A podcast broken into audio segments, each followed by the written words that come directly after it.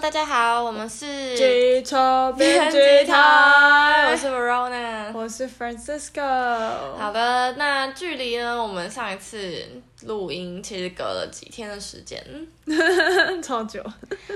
对，其实就是快要一个礼拜啦。嗯，就是感觉已经过了非常非常久的时间，但好像也没有到真的很久，可能我们太想大家了。对，然后呢，我们也是在想说，就是呃，要怎么样更新的模式会是一个比较适合，就是我们自己运作或者是找素材，然后再录音。对，因为我们其实也都还是会需要好好查一下这些东西的资料。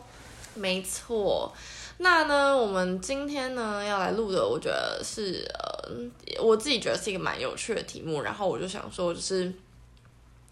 因为我追踪了《New York Times》的是那那个言论言论版、嗯、对。然后呢，它上面就有一篇，就是最近出了一篇叫做嗯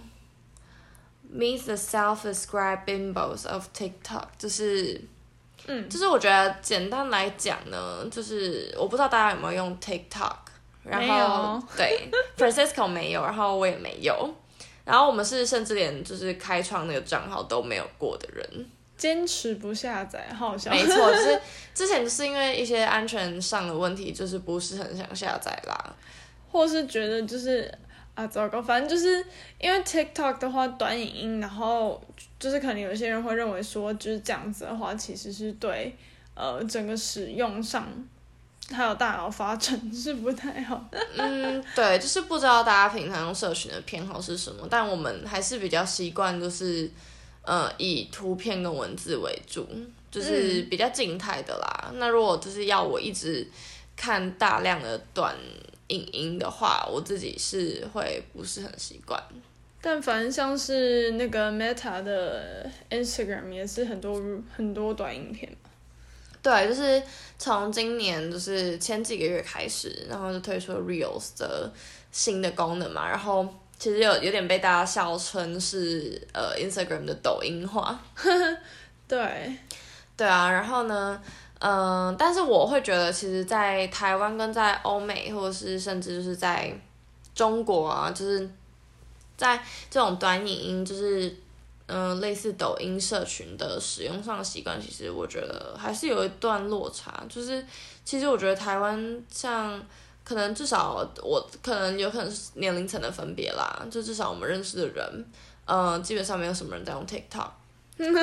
嗯，对，但是其实如果嗯大家上 YouTube 查，可以看到非常多 TikTok 的影片，这样会有人就是同时也在呃 YouTube 上传，就是把它做成一个合集，对，然后其实就像呃刚才 Verona 提到的 Instagram，它的 Reels 本身其实就已经几乎就是 TikTok 的形态，你往上滑，那它影片可能。大概几秒，然后一直轮播，所以其实也蛮像的。对，我觉得其实会有点类似以前，就是大家很习惯看电视，然后会一直转台的那个感觉。然后我不知道，我不知道你们家小时候怎么样。像我们就是可能，嗯、呃，我去我的阿妈家，然后如果我的表兄弟姐妹有人一直转台，就会被骂。对，就是会说不要一直看三秒就转，看三秒就转这样。嗯，但现在的话，就是注意力整个被分得很散，然后它就是变成很短时间要给你很大量的资讯，可是你有没有办法吸收，那是另外一个问题。然后就是可能像，呃，就突然想到像是这种 TikTok，然后 Real 的感觉，它其实就是从以前，呃，不知道有没有听过叫 Vine 的一个社群起来的，但 Vine 现在的话，它就基本上就是挂掉了这样。我觉得是不是会有点像 Snapchat 现在？不是很多人用，就是有点像是，呃，可能其他的公司结合这个，嗯、呃，功能，然后把它发扬光大，然后这个点其实也像之前那个 Marcus Brownlee 他有说，就是可能像是在科技产品啊，或者其他的不管是什么样的领域发展的时候，都会遇到一种技术已经先到，可是人们的观念还没到，它需要几年后才有办法慢慢发展的一个状态。嗯，对，了解了解。嗯，不过就不知道，就是像现在可能 Real 或者是 TikTok 这样子的影音的发展，会不会像是就是你 Francisco 刚讲的，大家观念是还没到呢？或其实大家部分的人其实是有意识的在抵抗这样子的，就是内容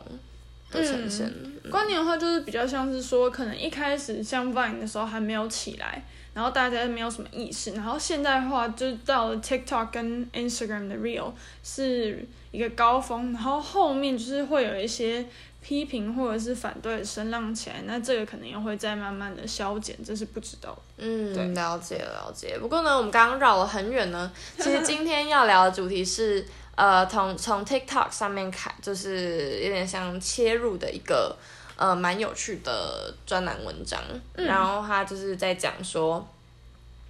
呃，TikTok 上面呢有一群创作者或者是就是 influencer，就是 KOL 他们的呃账号开始会推出一些叫做呃有点像是 Bimbo Bimbo Talk，就是 Bimbo 呢 B I M B O 在。嗯，就是基本上它的中文翻译过来有点像是胸大舞蹈的女神。你知道，如果在 Google 上打 Bimbo，然后翻中文会直接显示荡妇。哦吼，就是非常难听。嗯，对，有点类似，就是它，嗯，它不只是强，它不是不只是在说，就是女性可能笨笨的，它是同时涵盖了笨，还有就是一些很夹带性的观念。嗯，对对对，然后呃，我觉得蛮有趣的是，因为可能我我自己就是不会 follow 到这些 KOL，但其实他们的呃 follower 是非常多的。那等等会谈到，就是呃这个专栏作者他在写 TikTok 上面所谓的有点像胸大无脑的一个风潮，一个。嗯，就是出现了，我就是还为此就是类型的内容出现一个叫 Bimbo Talk 的系列的 Hashtag。那嗯，就是会讲一下说，就是他们嗯到底拍了什么样的内容。然后这些 influencer 其实像有一个主要的蛮有名的 KOL，然后一个就是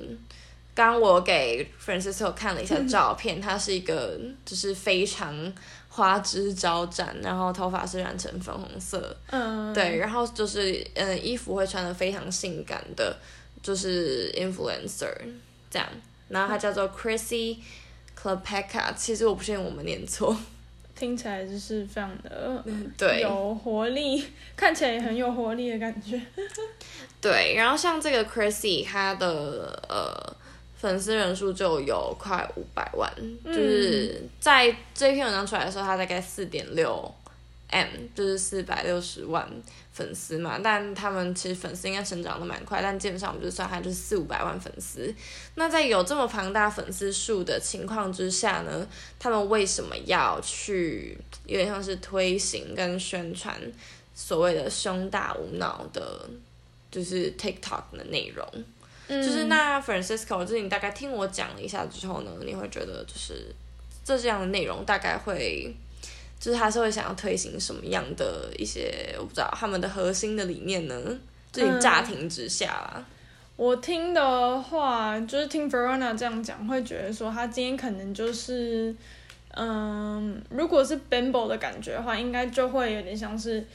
就是发展到一种极致，那他可能想要露，那他就露，然后他想要怎么样摆 pose 就摆 pose，然后嗯、呃，整个弄得很鲜艳的感觉，对。对，我觉得其实蛮类似像 Francisco 讲的这样，就是呃，我应该说我觉得有关于就是性别的内容或者是议题，就是他很容易一段时间就会走到一个极致，嗯。对，然后有些人呢，他会直接站在就是那个光谱的最旁边，对，这样比如说他他是一个女性的 KOL，但是他想要极致的去发挥就是所谓的就是性感的样子，或者是美丽的样子，嗯、或者是他就是说他有一句蛮有名的话叫做 I'm a bimbo and I'm proud，嗯、就是我就是胸大无脑，然后我对此感到非常的。骄傲这样，嗯，但我其实就是这个让我想到说，之前就是会有呃文章是说，就可能今天在社群媒体上面，他可能会嗯有比较多比较激进的言论，或是比较激进的人物出现。那这的话感觉像是这个 Bimbo Talk 的 Chrissy，感觉也是这样子的状况。嗯，我觉得其实就是这之中应该有蛮大的关联，因为就是社群媒体上就是。呃，近年也是他的 polarize 的言论，就是很两极化言论，也是嗯、呃、很多研究或者是很多社会议题关注的方向。嗯，然后像比如说以 TikTok 来讲的话，它就是一个需要大家呃高度的，也不一定是高度关注，他需要大家的关注，而且是短时间不断的切换他的就是注意力。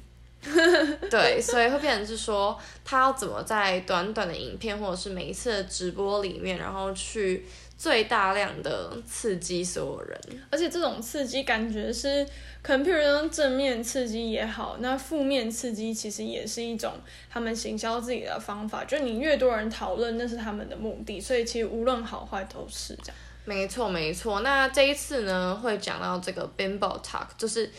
应该是说连。嗯、呃，主流媒体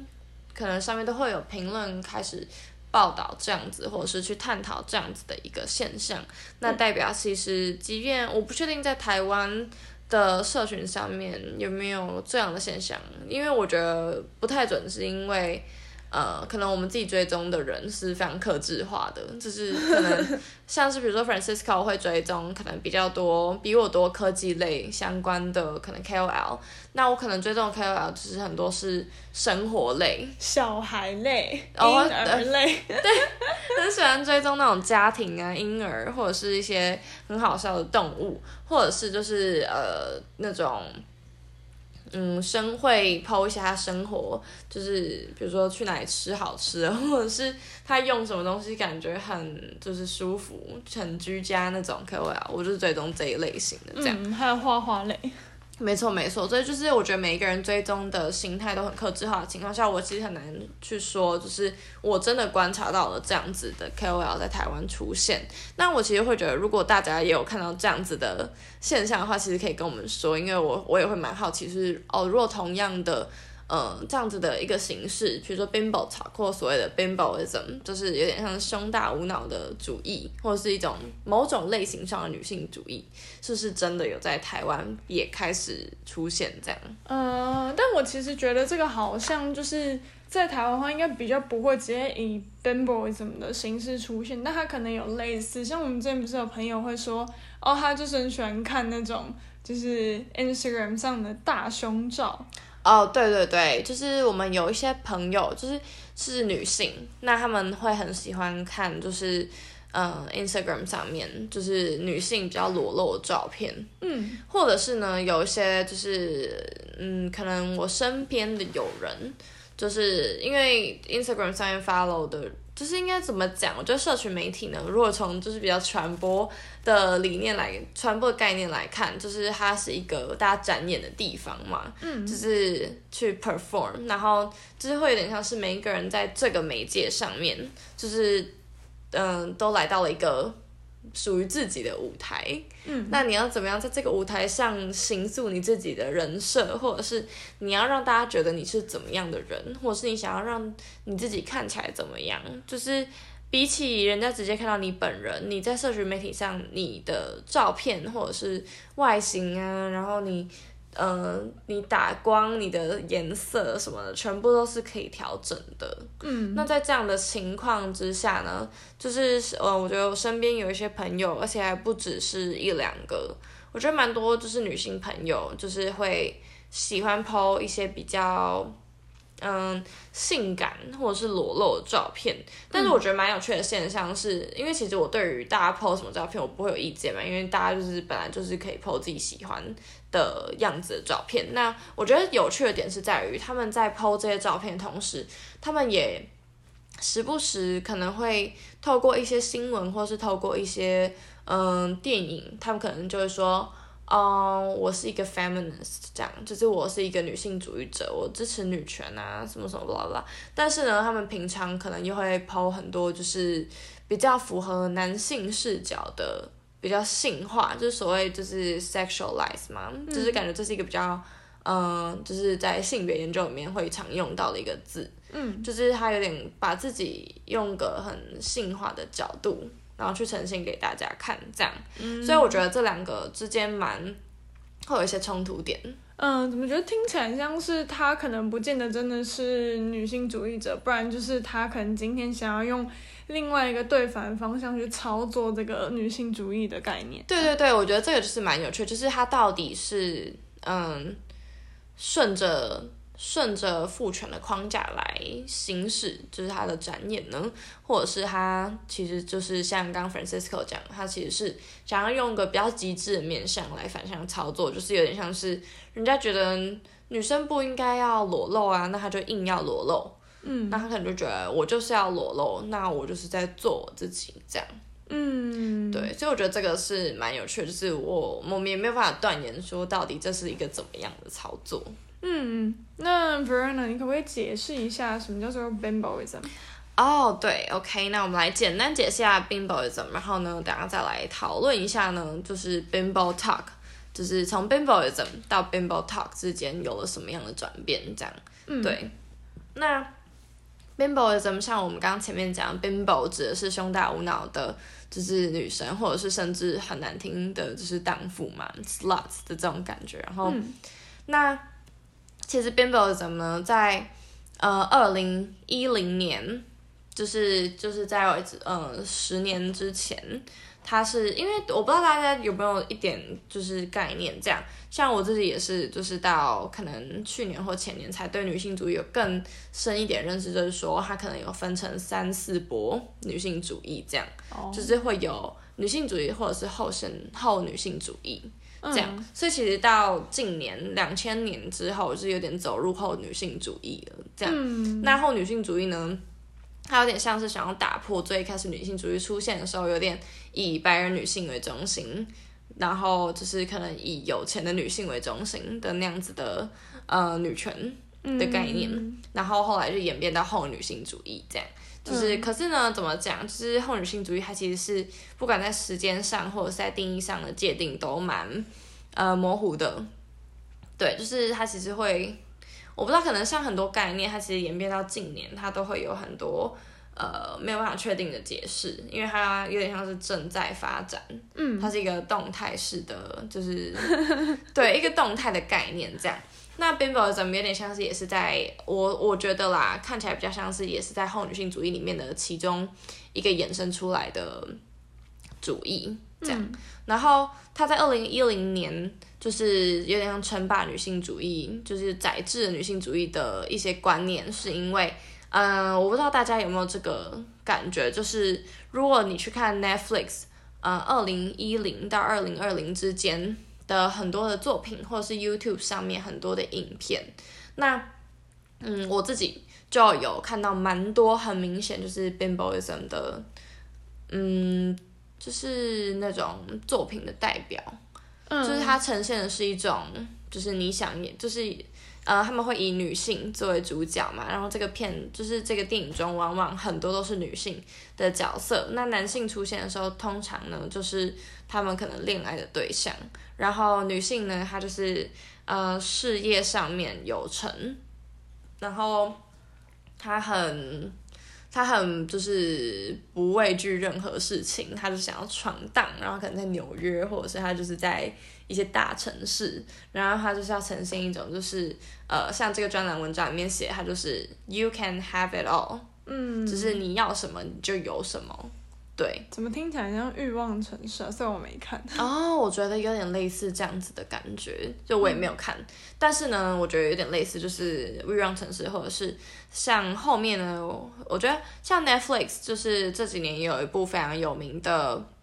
影集叫《Ball Type》，然后它的中文我不确定，就是叫时尚什么什么的。嗯。然后它的主角是三个女生，然后她们都是二十几岁，就是那种可能大学啊、硕士毕业几年的。人，然后呃，我记得影集它是有五季，然后它第一季呢就是在讲说，哦，他们一个他们都在一家呃时尚杂志工作，有点像 Vogue 这种，嗯，um, 然后他们一个是可能文章的写手，一个是 social media 的主任，然后一个是那种时尚助理还是什么接待公关，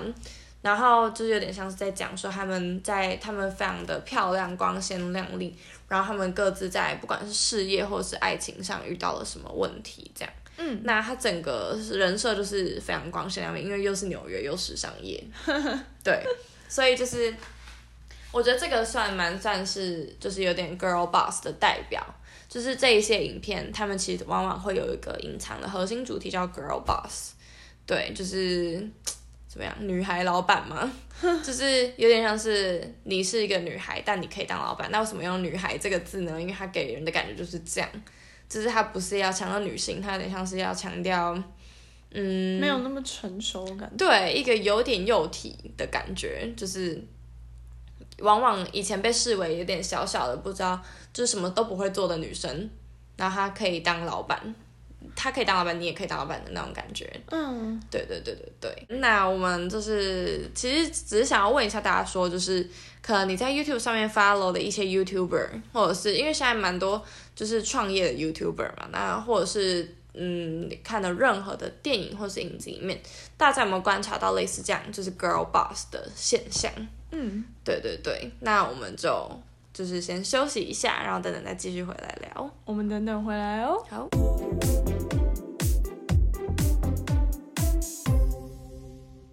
Hello，大家，我们回来喽。回来喽。OK，那就是上一节直接大讲开，就是我们就是在聊就是 Bambo Bamboism，然后到就是可能我们接下来要谈的 Bambo Talk 这个现象。嗯，这样。OK，那就是嗯，那我就继续来解释一下，说就是从 Bamboism 到 Bambo Talk 到底。就是有什么关联？就是为什么我们会说从这个到这个，就是还是有个时序上的问题的。就是说，原本在二零一零年代，它就是有很强烈，跟我们前面讲的 girl boss 的现象嘛，就是它贯穿在非常多的，不管是嗯 YouTube 或者是 Netflix 的影片里面。然后像我今天看到一个嗯蛮有趣的，就是我不知道你就是 Francisco 有没有印象，嗯、就是在二零一零年代，就是那时候也有一家。公司蛮有名，叫 The Wing，然后它应该是一家服装公司嘛，然后，嗯，它就是里面全部的员工都是女生，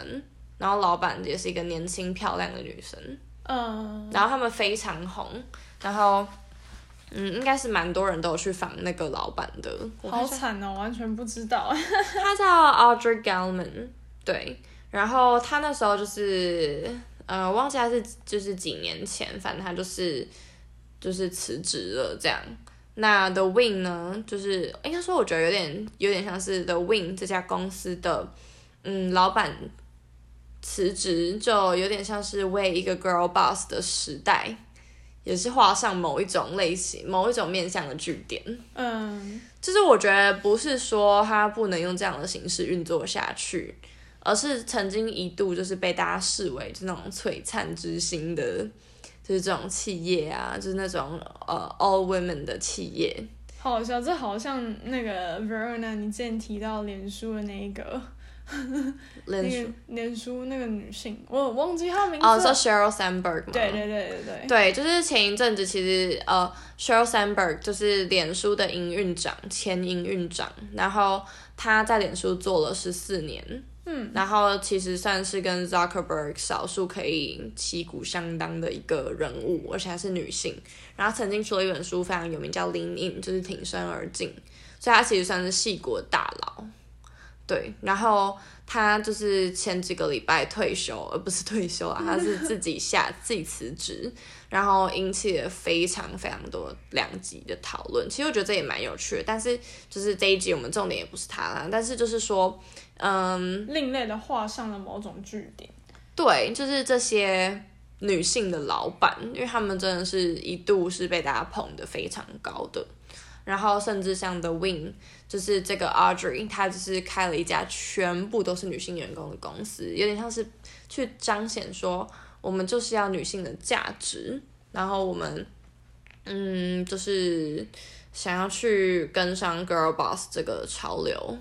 的。感觉，那我不知道大家会不会受，有没有曾经受到这种的概念的影响？就是 Francisco，你有曾经就是我不知道向往过类似的就是工作，或者是公司，或者是就是你有没有看过身边有人，就是曾经就是也是蛮喜欢这一类型的，嗯，公司潮流。你说向往全部都是女性的，全女性或者是蛮推推崇，就是类似有一种 girl boss 的理念，就是有点像是你可以，oh. 你是一个女性，然后你可以在我们这里发光发热的这种。其实有啦，只是就是，嗯，怎么说不会。就嗯，怎么说也不会到真的很想要，只是就觉得哎、欸，这个理念感觉不错，或者想要支持一下，因为毕竟自己身为女生嘛。对对对。对，但反正就是好像也没有到真的很多，就是一些些。可是好像市面上如果是台湾的话，好像没有到很多啦。对，就是台湾其实类似的。呃，企业并没有到真的这么多，嗯，其实我觉得没有到像没有，应该说不是各行各业里面都存在这样子的，就是公司行号，因为我觉得像刚讲到的 Wing，当然我不知道还就是一定还有很多其他的代表，那 The Wing 它就是服装业嘛，那我相信一定也有蛮多，或者是像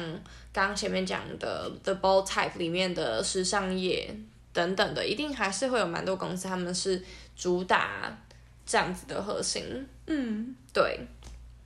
但是呢，这是二零一零年代，他这个怎么讲？他这个 girl boss 这个 bimboism，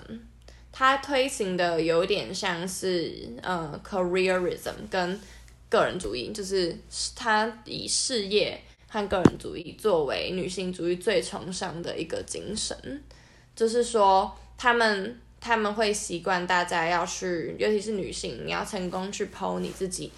很成功，就是在事业上很成功，你很卖命，或者是你比你很想要比男生还要聪明，就会有个性与性别对立。嗯，这感觉好，就是讲起来很像那个 Taylor Swift 的 Man 的感觉。哦，对，就是 Taylor Swift 有一首，呃，去年还前年他推出了一首歌，然后叫 The Man。嗯然后它里面就是 Taylor Swift 自己饰演的一个男性嘛，对，对，然后他的歌词是什么啊？如果我是男的，嗯，就反正他就是里面有讲到很多，如果他今天可能是男性的话，他就不需要怎么怎么样，然后他就可以获得成功。然后但如果是女生的话，你可能会被说就是很。很 loud 啊，然后嗯之类的，就是会觉得好像你很想要成为镁光灯的焦点等等的。可是其实二零一零就是也是不久以前的事啊，就是这一阵子前前面几年，大家好像就是嗯、呃，对于女性主义者来说，就是基本上我觉得也不一定要女性主义者，其实很多女性她们不一定不觉得自己是，但是她们也都多多少少会受到这样子的理念影响，就是。你要成功，要比男生有聪明，要有成就，这样。然后，但是呢，其实到近年，我觉得就是受到蛮多外在因素影响。然后，像这篇专栏文章，它就有分析，就是说，嗯，这几年有点像是，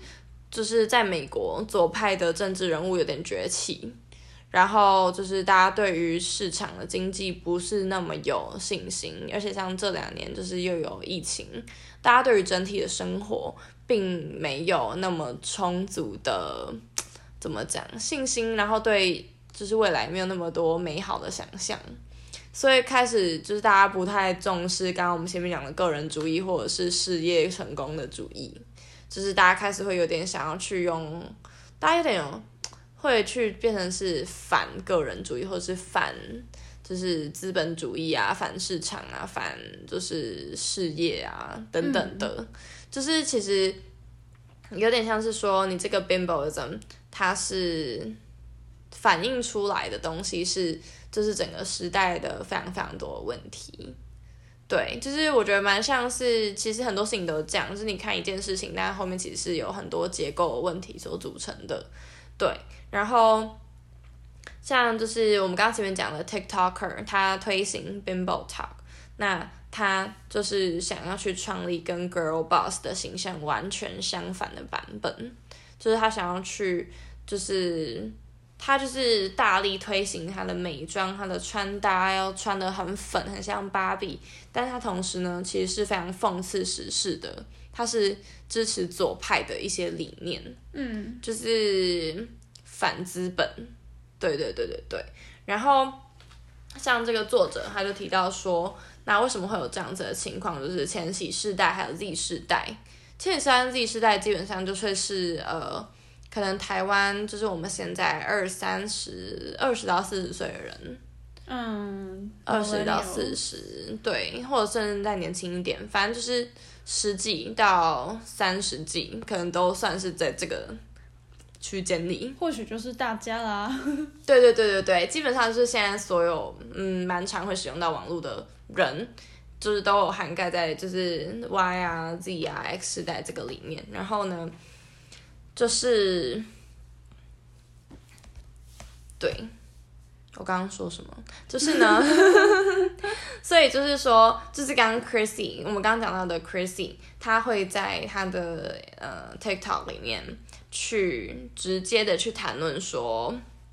对，我就是很笨，我就是很性感很辣，然后对，我就是不懂，我不懂经济学，我不懂通膨，我不懂什么什么什么，就是他会说我就是很笨怎么样，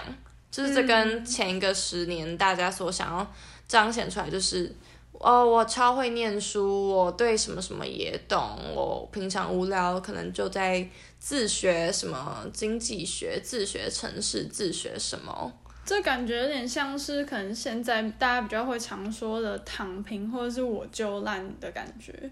对，我觉得好像有点类似。不过呢，他这个又会再更加入了，就是关于性别，性别对对对的观点，嗯、然后。所以就是有点像说，这个作者他就有点去带大家思考说，我们前面就是一开始你乍看之下会觉得他们一直讲自己，对，我就是很笨，我就是很辣，我我胸大无脑，我很骄傲。但是就是事实上，在你看了这一些就是一些思想上的流变，然后就是还有时代背景之后，就是像 Francisco，你会觉得这会有某一种层面上女性主义的。就是 隐含的意义吗？好笑啊，因为其实我不太了解女性主义的内容啊，所以可能也没有办法有很深的评论。但是只是会觉得说，今天可能有这个现象，它一定是因为呃受到某一种刺激吧。嗯，就是它可能是缓慢的刺激，或者是大力的刺激，你也不知道它到底可能是为什么要这样做。嗯，对，他有说原因吗？没有。嗯，你说他为什么要这样做吗？对啊。主要是他说他最一开始会去做这件事情，就是因为他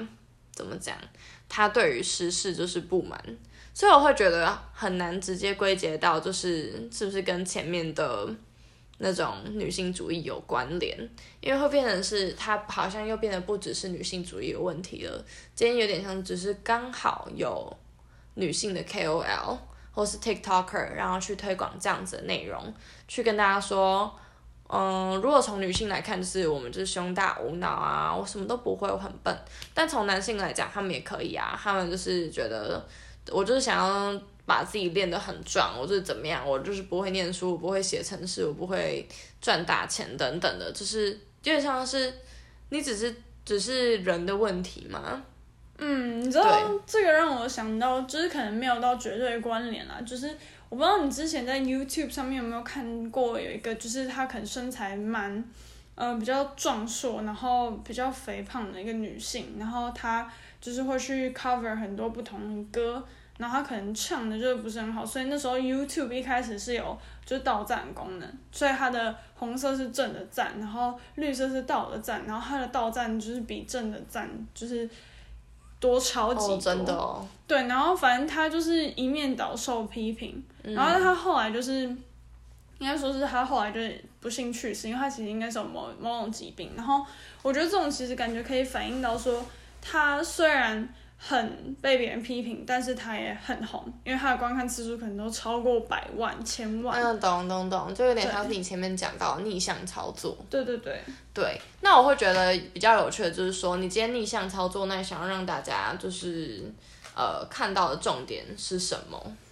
对，然后像我觉得比较有趣的是，那这个作者呢，他就直接去访 Chrissy 本人，然后 Chrissy 就是说。嗯，首先，如果从女性主义这件事情来讲的话，他觉得以前就是太白人主义，太白人至上，然后异性恋霸权，然后又有呃，其实对于女性又有非常多外貌上或者是你的行为上的限制，嗯，可能要求你要成为某种类型的女生，你才是符合女性主义，你才是一个彰显女权的人，嗯，然后再来就是现在也不止男女嘛，就是很多多人性别的议题也是大家所讨论的，尤其像是嗯、呃、这一周也有很多就是跟跨性别有关的争议的议题，就是他就是 Chrissy 就说。他觉得这么这么多的议题呢，他都让他觉得女性主义应该要被 rework，就是重新也很建构，然后再重新运作的感觉。嗯，对。那另一方面呢，他也说，就是像刚刚提到，就是他就觉得美国现在有很多问题啊，就是美国有学贷问题，然后在全球呢，就是有各种就是健康的危机啊问题啊，然后美国自己本土也有很多堕胎权的问题出现。嗯，然后他就觉得就是。怎么讲？他觉得生活就是被大各种类型的人的价值观，或者是他们自己的资金资本所建构而成的。那今天大家可以这样子去建构我们的生活，为什么我们不能天马行空的去提出任何就是不一样的解放？嗯，就是他可能就会在他自己的 TikTok 上面讲说，OK，现在这么穷，就是一直通膨或是什么的，那政府就印钞票啊，就有钱了。就是当然，大家都知道，就是不可能这么简单。不是你今天没钱你就印钞票，就是因为会可能会加速通膨，或者是怎么样，就是会直接超级大贬值等等的。嗯。但是呢，他的意思就是说，他也知道，他也知道后面的问题很复杂。但今天就是这些问题是他造成的吗？不是，就是他会觉得大部分的人也许是无辜的。那到底是谁，就是建构了这个社会，又创造了问题？但今天为什么我们没有权利去，就是用我们自己所谓的言论，或者是我们自己去反向的去操作？就是说，怎么样，我就是不爽，我不懂经济啊，我不懂怎么去算啊？那你是不是印钞票给我的那种感觉？嗯，对，我觉得他们在创造有点像是一种次文化吧。嗯，对对对对对。所以我觉得就是还蛮酷的，就是可能最开始我们如果纯粹看 Chrissy 的照片，会觉得，嗯，他可能在推广的就只是一些关于他个人的展演，或者是他希望大家就是怎么样去思考。但是后面呢，如果看了他的一些访谈的内容等等的，就会觉得就是好像蛮有趣的。嗯，对对对对对，就是我会觉得。的确啦，这个世界是被建构出来的，就像我们可能之前读传播理论也知道，就是会有在线的真实嘛，就是很多东西是你你看到是这样，但是它实际上是这样吗？就是不一定。嗯，而且主流文化其实对整个社会发展跟形塑是有蛮大影响。没错没错，就是你主流文化想要大家怎么看，那这个主流文化谁是主流？就是是像以前大家可能知道，比如说很多新闻的观点是欧美观点、白人观点，然后资本主义的观点。那如果今天你想要提出完全不一样的观点呢？就是就是这中间会有什么样的落差？你让我突然想到，就是呃，美国之前会有一个字叫做 basic，就是现在应该还是蛮常用的。嗯、然后。这个字的话，基本上就是可能会去影射到说，可能今天他就是，呃，秋天的话就会去喝 pumpkin spice latte，然后他可能就会，呃，有一个 fair raven conken 的包包，然后他可能有一些其他就是那一个类型的人，他们叫做 basic，但是这个 basic 它其实本身是一个很广的群众。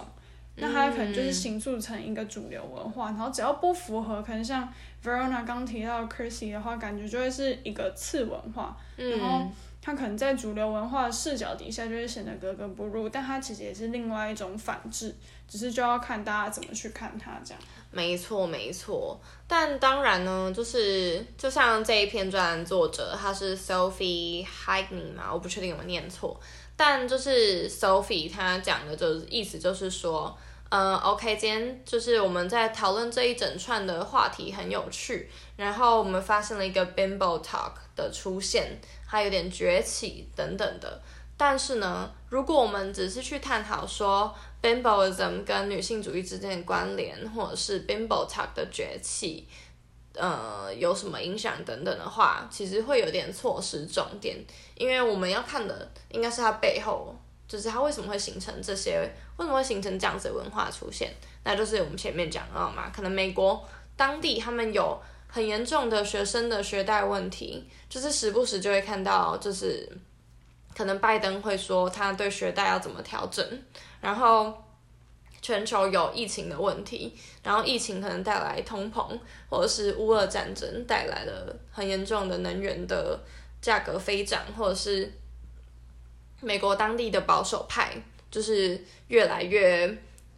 嗯广为接受吗？所以。对对，就是所以会变成是他们当地有堕胎的问题，有就是带枪的问题，对，就是各式各样非常。大家过往会觉得好像讨论空间或者是调整空间还有弹性的这些议题，就就是最近好像越来越极化了，这样。对，没错，其实我会觉得，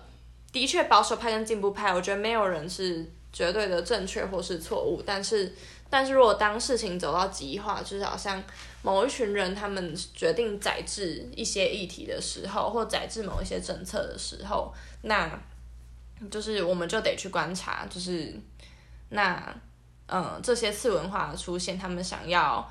试图的去说些什么，或者是他们想要解决什么样的问题，这样。嗯，没错没错。OK，那我觉得呢，我们今天的讨论也差不多，就是有关 Bimbo Talk。其实原本是想要讲 Bimbo Talk 跟女性主义之间的关联，嗯，但后面呢，其实有点想要让大家了解说，就是。很多事情不会只是关乎一种观点啦，对，就是这个议题它不会只是性别议题，但是你也不能把性别抽离，就是这一件事情或这个现象这样。嗯，对对对对对，没错，我们今天 Verona 非常认真的在跟大家说明这个 Bimbo Talk 跟 Bimboism 的整个。它的发展，然后它到时候会成为什么样，然后它可能对主流文化影响等等的。没错，那就欢迎大家呢，如果观察到一些有趣的现象呢，也可以跟我们说，然后我们就就是看到有趣的题目呢，就再来跟大家聊一下。很快就会有很多有趣的题目继续跟大家分享，因为世界就是一直在变，随时 无时无刻都有就是新的事情发生。对啊，所以大家敬请期待，敬请期待。那我们就下次见喽，下次见喽！我是 Francisco，我是 Verona，我们是机车编辑台，拜拜，拜拜，拜。